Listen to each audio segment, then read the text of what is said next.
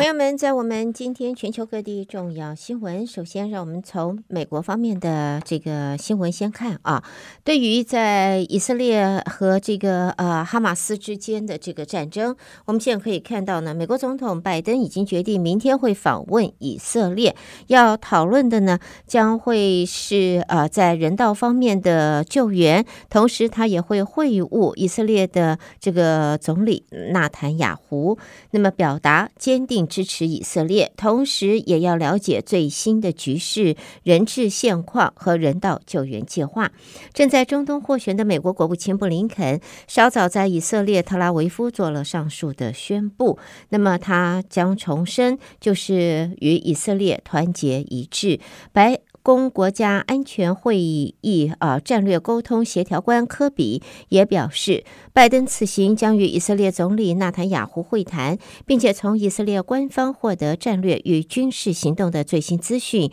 也将会了解人质的现状，讨论人道救援等议题。那么，在现在也看到，国务卿布林肯则在今天表示，美国总统拜登明天访问以色列，要表示团结。他也宣布，以色列。也已经同意制定计划来援助加萨的平民。布林肯寻求在一定程度上解决加萨走廊不断扩大的人道危机。哈马斯在这个月七号突袭以色列，造成了严重死伤。以色列也对加萨展开报复性的轰炸。现在大约已经造成两千八百名的巴勒斯坦人呃丧命，数十万人被迫逃离家园。而布林肯在哈马斯突袭以色列之后，两度的访问以色列，在以色列国防部与以以色列的总理纳坦雅胡进行了八个小时会谈之后，发。表上述的谈话。接着呢，我们看到呢，美军中央司令部的司令在昨天啊无预警的造访以色列。表示希望在以色列与巴勒斯坦武装组织哈马斯战火升高之际，确保以色列的军队获得一切所需的资源。在以色列军队预料将会在加萨发动地面攻势前，美军中央司令部的司令是最新一位访问以色列的美国高阶官员。美国总统拜登也预计呢，在明天会前往以色列。现在，美国国防部也正在忙着把军火送到以色列，包括了防空系统。还有弹药在内。那么目前可以看到呢，就是美军已经下令部队大约两千人待命，以便随时前往支援以色列。而两千人是选自各个军种，以顾问和医疗支援是作为最主要的呃这个人呃这个选项。美军还没有将这两千兵力派遣到任何一个地方，也不必然会将他们派赴以色列或是。加萨如果进行部署，会将兵力派往邻近的国家来准备支援以色列，针对巴勒斯坦伊斯兰主义团体啊、就是来抵哈马斯啊呃准备，就是对哈马斯的作战。而国防部的官员则说，两千人的兵力是美军选自各个军种，那么用意并不是让他们来做战斗的角色，而是赋予咨询和医疗支援任务。接着呢，我们看到在这里，以色列和哈马斯的战事再起，也迫使美国总统啊、呃、拜登和这个美国政府得要调遣更多的部队，还有军事资源回到相关区域，也让美国希望调整战略，聚焦应对在中国和俄罗斯之际，又要再次把政策中心放回到中东了。由于担心这一个哈马斯在日前突袭以色列所引发的最新以巴冲突扩大，还要防止黎巴嫩的真主党的参战，在拜登政府过去一个礼拜将兵力重新调回了中东了。那么在现在呢，近日呢，呃，美国的方面呢，已经把这个是海空力部署到中国东。那么后在它的后续的话，还可能会投入就是后勤支援单位。好，我们接着也看啊，在这里我们看到，在美国国内啊，就看到了美国前总统就是川普在日前承诺，如果他再次当选总统，将会禁止支持哈马斯的移民进入美国，并且会派执法人员前往抗议活动现场逮捕并驱逐公开支持这个武装组织的移民。川普是在爱荷华州的一场造势活动当中，他回应巴勒斯坦伊斯兰主呃主义组织哈马斯对以色列发动突袭，造成最少一千三百名以色列人丧命一事。哈马斯的突袭再度点燃了以巴之间的战火。巴勒斯坦卫生官员则说，以色列对加萨的反击导致两千八百多名巴勒斯坦人因此死亡。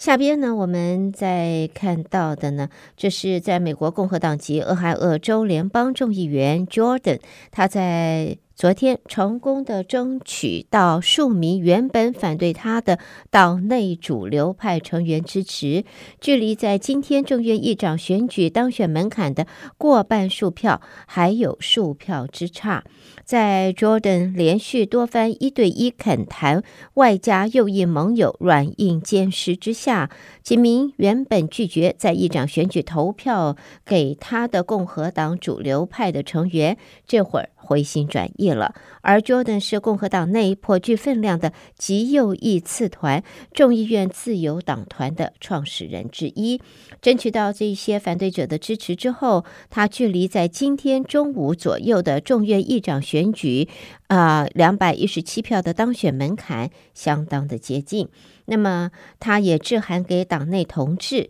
表示呢要团结所有共和党人，相信呢在那这个在共和党内部的分歧啊，那么他允诺会做到海纳百川。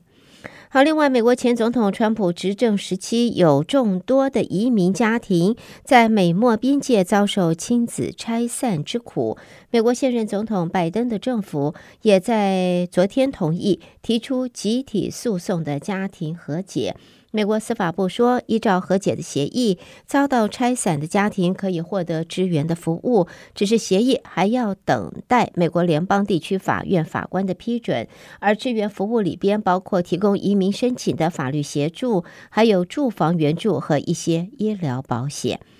好，另外呢，看一下啊，华盛顿的报道，美国总统拜登的竞选团队昨天就前往前总统川普所创立的保守平台，叫做真实社群上发布了第一则的贴文啊，相当于在川普的地盘呃地盘上，这是。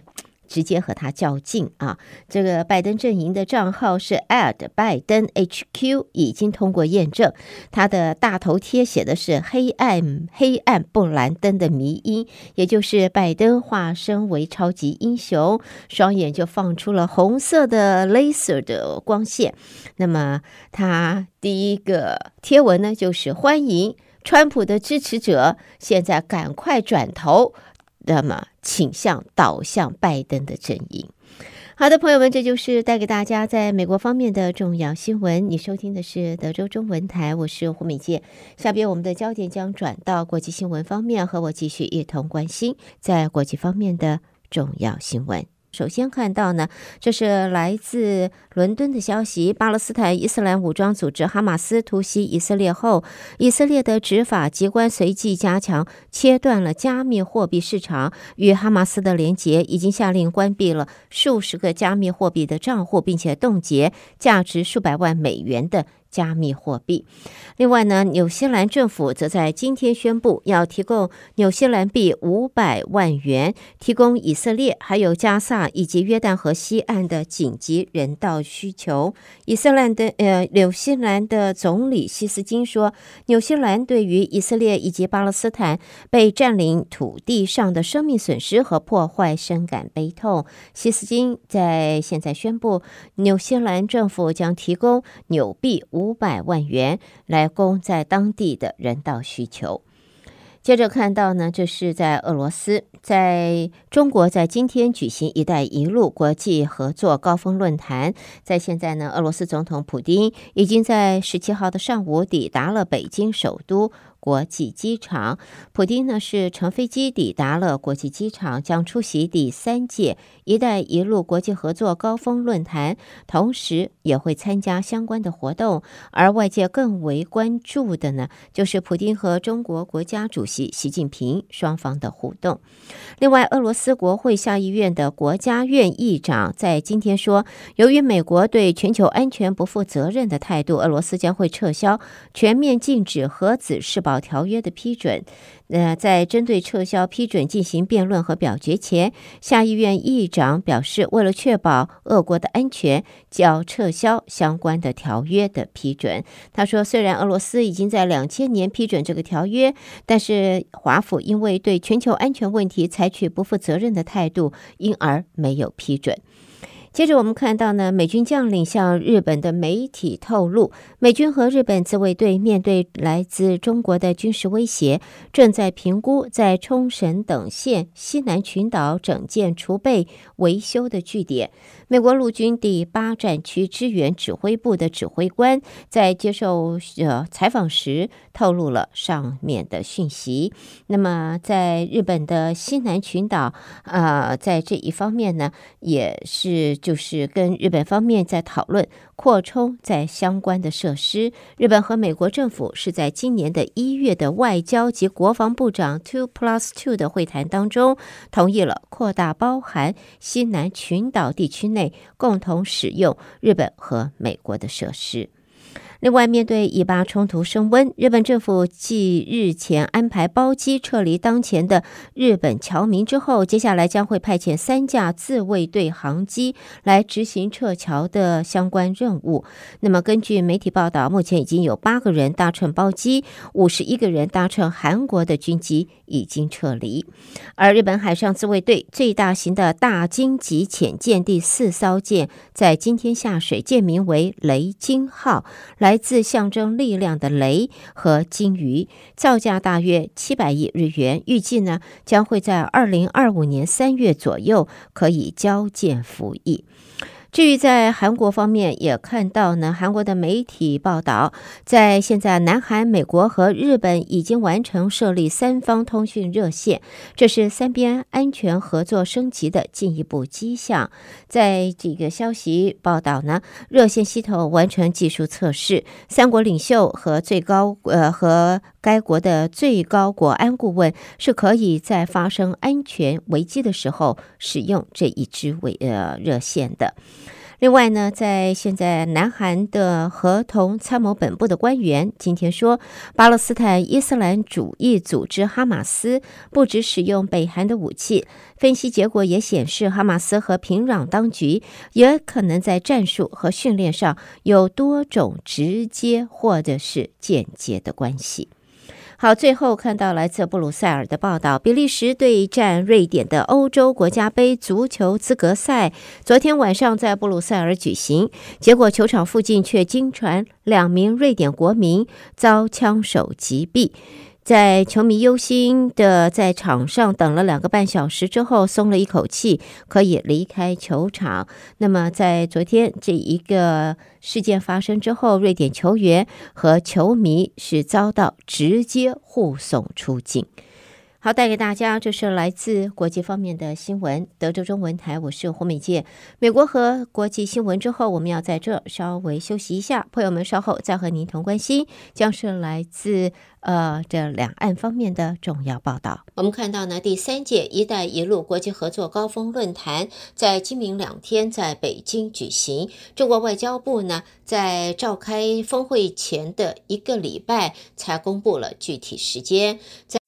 而“一带一路”到目前推出十年了。中国人民大学国际关系学者石英红也是北京知名的国际专呃呃关系学者，他则表示，中国现在把更多的注意力、思考力、宣传力都投放在了“一带一路”沿路国家，特别是发展中国家，而没有充分注意到中国与他们之间有源比一度设想的更复杂的关系。那么他分析，中国在战略领域上有两个事最优先，就是台湾问题和处理对美国的关系，可能还包括了东海问题。那么也表示这个优先是不会变，都要花不少钱。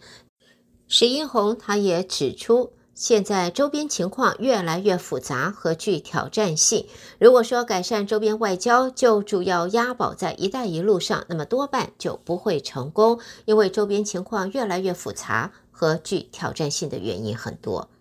好，下边我们再来看啊，这是根据报道，随着中国在这个礼拜举行第三届“一带一路”的高峰论坛。在现在的局势方面，疫情加上内部经济问题的冲击，可能也会为“一带一路”增添了许多不确定性。接着我们再看到的，就是国际信评机构标普全球评级预测，中国的房地产销售将会保持低迷，最新预期销售额会跌幅，它介于百分之十到十五之间，明年还会要再下跌百分之五。这与就是呃建筑的案子开工数少、低线级城市的库存多，还有资金监管加强等有关系。标普在昨天指出，中国的房市逐渐的出现复苏，政策制定者所采取的措施是先让一线城市的房地产恢复健康。目前可见，人气销售价格渐渐变正常，而低线级城市则有房源供应过剩、信心缺乏的问题。这个情况将会加大拉开民间企业与国有企业的在未来的发展距离。而杭州市住房保障和房产管理局则在昨天发布了通知，调整房地产的相关措施，内容包括缩小限购范围、加强住房信贷支持力道、强化预售资金监管等。业界则看好新政提振房市的成交量。好，我们接着看到，这是中国公安部表示，在日前有两千三百四十九名在缅甸北部的中国籍电信网络诈骗犯罪嫌疑人移交中国，这是相关打击行动展开以来单次移交人数最多的一次。到目前为止，已经有四千六百六十六名缅甸北部啊涉及中国的诈骗犯移交给中国了。这也是中方展开打击缅北涉中电信网络诈骗犯罪行动以来单次移交人数最多的一次。中国公安部则说，在多轮打击之下，今年八月以来，全国电信网络诈骗案件的发案数、造成财产损失数分别年减百分之二十四和二十点五。另外呢，中国也公布了最新的数据，到二零二二年底，全中国六十岁以上啊老年人口达到了。两亿八千零四万人，已经占总人口的百分之十九点八，人口持续朝向老龄化。官媒则说呢，老龄化将会是一个长期的基本国情。在中国国务院今年五月就曾经发布了相关的意见，制定在二零二五年要实现基本养老服务制度体系基本健全的目标。而现在则有社论指出，要认识、适应、引领人口发展的新常态。接着，我们把焦点转到香港，先看到香港民主党在日前宣布派出六个人参加今年底的区议会选举。今日，清政府的建制派则是接连的批评民主党不爱国，而民主党到目前也还没有办法确定是否能够获得足够的参选提名。最后，则是香港行政长官李家超，呃，计划增设宣扬中华文化办公室。和新型工业化办公室等，根据报道，他也会整合现有的政府部门。那么，呃，至于新计划新设的新型工业化办公室，它的目的是要加强推动制造业高端化、智能化和绿色化，而宣扬中华文化办公室要以不同形式弘扬中华文化，坚定文化自信，并且强化香港文化硬实力和软实力，要向世界展示中华文化。化影响力，带给大家这是来自中国方面的新闻。德州中文台，我是胡美健。下边焦点将转到啊，台湾方面由台北新闻主播接棒，继续播报来自台湾的最新消息。听众朋友您好，欢迎收听这节央广主播台提供给您的 RTN News，我是张顺祥。国民党立法委员傅昆萁十六号问交通部长王国材，陆客何时来？王国材回答：现在经过私下管道了解，今年都不会来，要看明年。立法院的交通委员会十六号安排交通部所属单位基金及预算报告，王国材出席答复有关陆客何时来台问题时表示，经过私下管道了解，现在看起来今年不会来，要看明年。王国材向傅昆萁强调，事实上台湾已经释出了善意，但是对岸没有回应。